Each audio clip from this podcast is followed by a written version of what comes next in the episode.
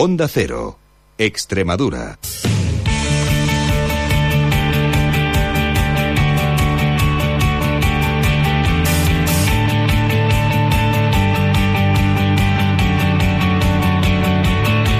Hola a todos, muy buenas tardes, bienvenidos a Onda Cero Extremadura, bienvenidos a Onda Deportiva. Lunes 6 de marzo, primera semana de este tercer mes del año que nos llega en segunda B con dos empates y una victoria como bagaje de los equipos extremeños en segunda división B. En tercera división, victoria del cacereño 2-0 al Calamonte con goles de Asiel y de Fran Minaya. Además, el Badajoz ganaba 2-5 al Dieter Zafra con doblete de Joaquín y de Alex Herrera y hace que el Dieter vuelva a puestos de descenso. Derrota del Coria, que es el tercero, 1-0 en el estreno de Javi Bayón con gol de Samuel Manchón en Almendralejo.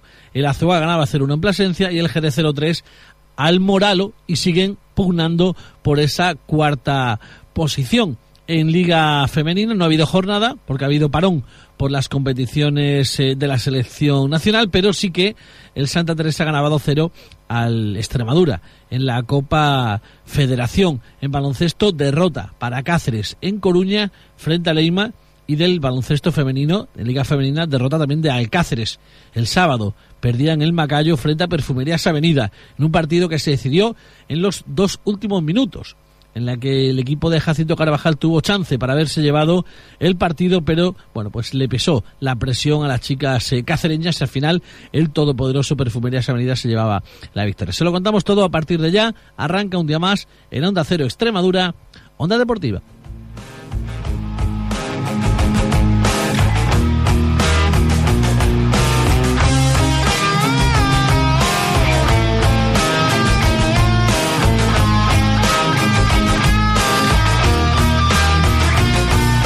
Comenzamos hablando del villanovense, como les decíamos en titulares, recupera la cuarta plaza el equipo de Manolo Sanlúcar tras vencer en el ejido 0-2 en el día de ayer. Iván Gómez, Villanueva de la Serena, buenas tardes. Hola, buenas tardes. Bueno, pues enhorabuena de nuevo al Club Serón, recupera la cuarta plaza, un playoff en el que ha estado dentro durante toda la temporada y bueno, tras la victoria de mucho mérito de ayer en el ejido, pues vuelve a ser cuarto el equipo de Manolo Sanlúcar el Villanovense estaba obligado a ganar, ya lo dije yo, ¿no? Que si quería acceder a él, eh, bueno, eh, pensé en los cuatro primeros puestos que tenía que ganar, pero no, lo que no se esperaba era que, que se metiese ya de hecho ayer entre los cuatro primeros, ¿no? Así que bienvenida a la victoria y bienvenida a esa cuarta plaza que, como he dicho siempre, ya sabemos que, que va a estar sufrida, que hay que luchar hasta el final, que hay que conseguir cuantos más puntos posible porque hay muchos equipos ahí metidos para querer obtener esa cuarta plaza, así que ya digo que bienvenida sea la victoria y la cuarta posición. Un villanovense que se le ponía muy pronto el partido de cara, con ese gol de Carlos Fernández tras el fallo de Azmonio, del central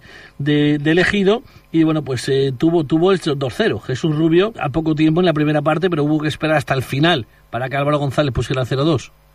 Sí, luego ya cuando marcó Álvaro González el 0-2 incluso pudo ser el 0-3, ¿no? Fue un partido dominado completamente por el villanovense, el 0-1 que se puso por delante es esto que muchos partidos luego perdía la renta, pero ayer no pasó lo mismo, ¿no? Tuvo el control del balón, tuvo ocasiones y el poliegido solo llegó dos o tres veces, eso sí, Wilfred tuvo que hacer dos buenas paradas para para evitar el empate, ¿no? Y luego lo que hemos dicho, ya en los minutos finales Álvaro González mete el 0-2, incluso pudo ser el 0-3, pero ya tengo que el villanovense no sufrió mucho un villanovense que con esta victoria regresa a la, a la cuarta plaza y ojo que el Marbella, que es tercero, no está tan lejos.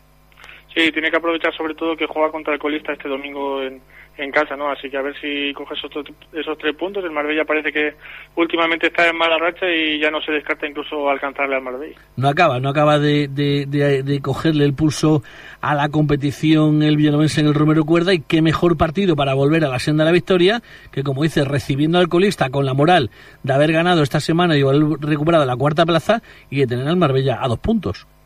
Si algunos jugadores ya han hablado sobre ello en las redes sociales, ¿no? Que quieren ya por fin ganar en el 2017 en casa, así que nosotros ya sabemos que lo van a dar todo y luego después esperemos que acompañe el resultado. A tres puntos, perdón, está el conjunto Marbellí a un partido con este calendario que tenemos por delante beneficioso para el vianovense, mm, perjudicial para el Marbella. Vamos a ver si el vianovense, además de, aguantar la cuarta plaza, pueda saltar la tercera. Para ello, la próxima, la próxima semana se mide eh, al conjunto de, de la Roda en el Romero Cuerda con la obligación de ganar sí o sí.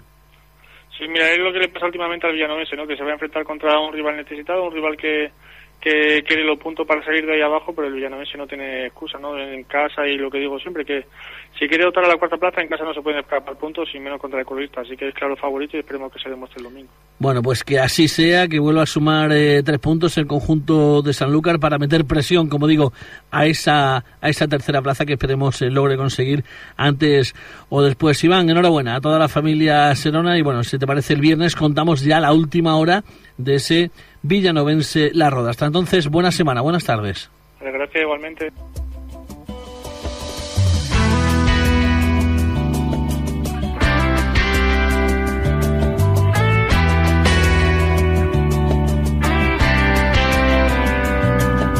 Pues continuamos hablando ahora del Mérida, que ayer, bueno, pues se empataba a cero frente al Atlético Sanluqueño en un mal partido, en líneas generales, para los de Eloy Jiménez. Vámonos rápidamente a hablar con la referencia en las redes sociales por parte del Mérida, solo Mérida. De Javi, buenas tardes.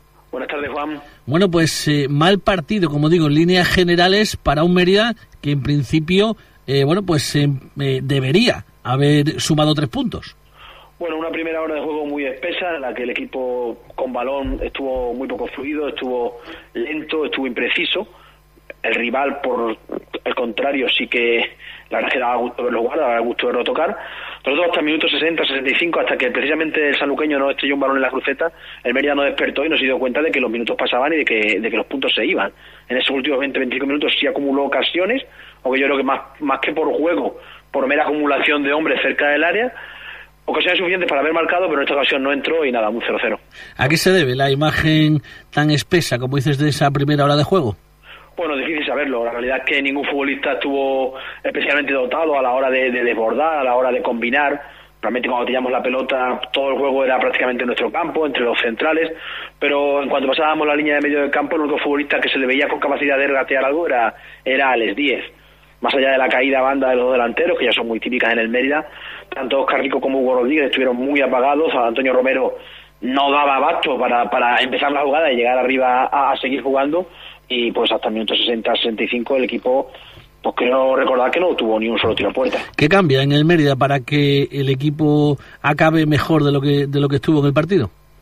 Ayer cuando ayer cambió fue yo también creo que el, el rival, el rival traía baja, es un rival que muchos futbolistas que no están acostumbrados a jugar 90 minutos, por tanto minutos 60-65 bajó la presión del rival, empezó a jugar mucho más en su campo y el Mérida ya, solo de estar en el otro campo, tiene la calidad suficiente como para crear peligro.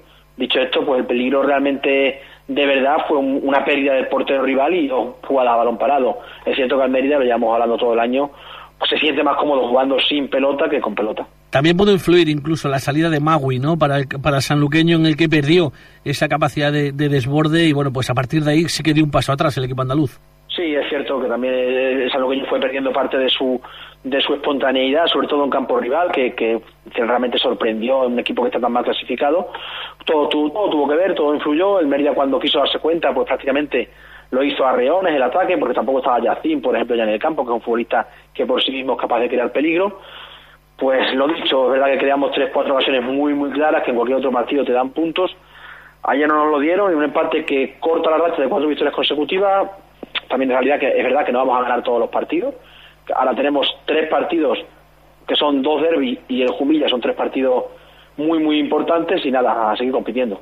Eh, el equipo mejora quizás también por los cambios, es decir, por eh, meter más gente en el centro del campo, con lo cual te haces el dominio del partido, cosa que no había pasado durante, durante toda la primera parte, es decir, la entrada tanto de David Álvarez como de, de Alex Bernal provoca que el equipo acabe teniendo el balón y con ello llegando a puerta. Sí, de Borja, me dio tres centrocampistas puros y es cierto que tiene más la pelota, no sé si por, por eso que dice o más bien por el cansancio del rival. También es verdad que esos últimos minutos de partido es cuando más vuelo se le da a los laterales, que empiezan a llegar a la línea de fondo con más asiduidad, un poco de todo. Realmente al final, cuando te tapas los pies, te tapa la cabeza, pues a costa de tener más centrocampistas, quizás había menos futbolistas en el área, menos futbolistas capaces de rematar los centros de Alex Díez, las jugadas del, mismo David Álvarez. Yo creo que el empate en líneas generales es justo, creo que ambos, ambos equipos hicieron méritos para sumar y bueno, pues así fue. Extremadura-Mérida la próxima semana, ¿qué esperamos del derby? Pues partidazo, dos equipos que están al alza, el Mérida, a pesar, a pesar del empate de ambos ayer. Yo creo que los dos equipos están al alza, el Extremadura no tiene nada que ver con el que con el cadáver viviente que pisó el romano en la primera vuelta, son otros futbolistas, es otro entrenador, es otra acción que está muy mucho más animada ahora mismo. Yo creo que se va a ver un partido en el primer y va a volver a hacer la iniciativa porque se siente realmente cómodo así y pues a, a cazar la que tenga. Muy bien, Javi, pues esa es la última hora de ese Merida Sanluqueño 0-0 en el día de ayer. El viernes hablamos, como digo, del partidazo del próximo derby. Buena semana, buenas tardes. Igualmente, Juan.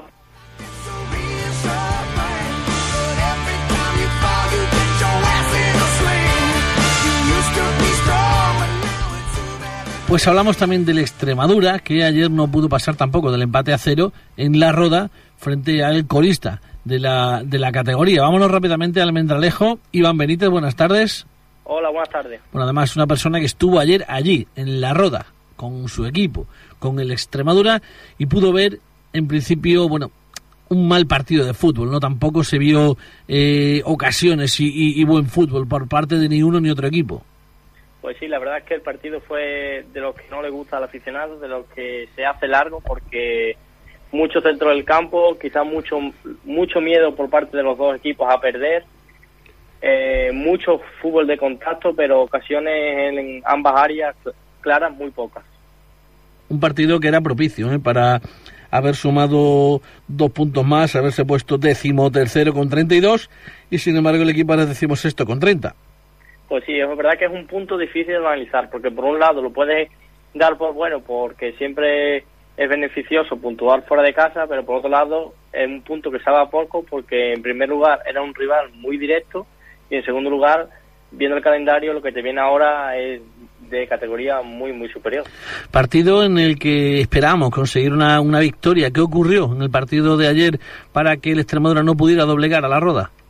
Pues los primeros momentos, los primeros minutos, la verdad es que el Extremadura planteó muy bien el partido, supo leer en todo momento el partido que estaba planteando la Roda e incluso disputó más el balón que, ellos, pero a medida que sigan siga pasando los minutos, eh, la Roda se fue haciendo dueña del, del partido del balón y iba llegando con, con peligro. Tan solo el Extremadura una ocasión clara que fue a balón, a balón parado, minuto ya 45 con el tiempo cumplido, un lanzamiento de falta de Josu Curray que se va rozando la cruz, vamos, tocando la cruceta por la parte superior. Y en la segunda parte, que es cuando la Extremadura, digamos, suele enfocar mejor los partidos, le sorprendió, la verdad, el buen estado físico de la ronda, que eh, aguantó el partido muy, muy bien, incluso penida más, la verdad, pudiendo, pudiendo adelantarse eh, por medio de Mejía al final, por una ocasión clarísima de, en un centro lateral y el Extremadura en una parte creo que de ese minuto 60 por ahí fue remar para, para firmar el 0-0. Para sacar ese punto que, bueno, pues eh, también vale, no fuera de casa. El sí. problema es lo que viene a partir de ahora, ¿no? Que viene ese derby frente al Almería y después la olla y el Melilla. Pues sí, la verdad es que ahora vienen todos los callitos del grupo, por llamarlos de alguna forma, y creo que en cierta medida Extremadura ha demostrado que puede competir con cualquier rival y en cualquier campo, pero siempre es más fácil competir contra los de tu liga, contra los que te vas a jugar al descenso, que contra los equipos que van a luchar por cotas superiores. Bueno, pues eh, el viernes, si te parece, contamos la última hora de ese, de ese derby. Si durante la semana se da algún tipo de noticia, pues también obviamente nos haremos eco, eco de ella. Hasta entonces, buena semana, buenas tardes, Iván. Buenas tardes.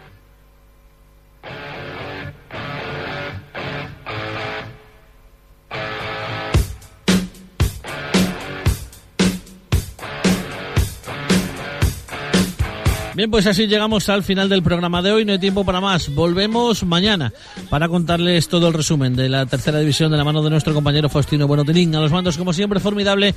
Carlos Ledesma, les hablo encantado. Un día más, Juan Romero. Hasta mañana. Un saludo. Adiós.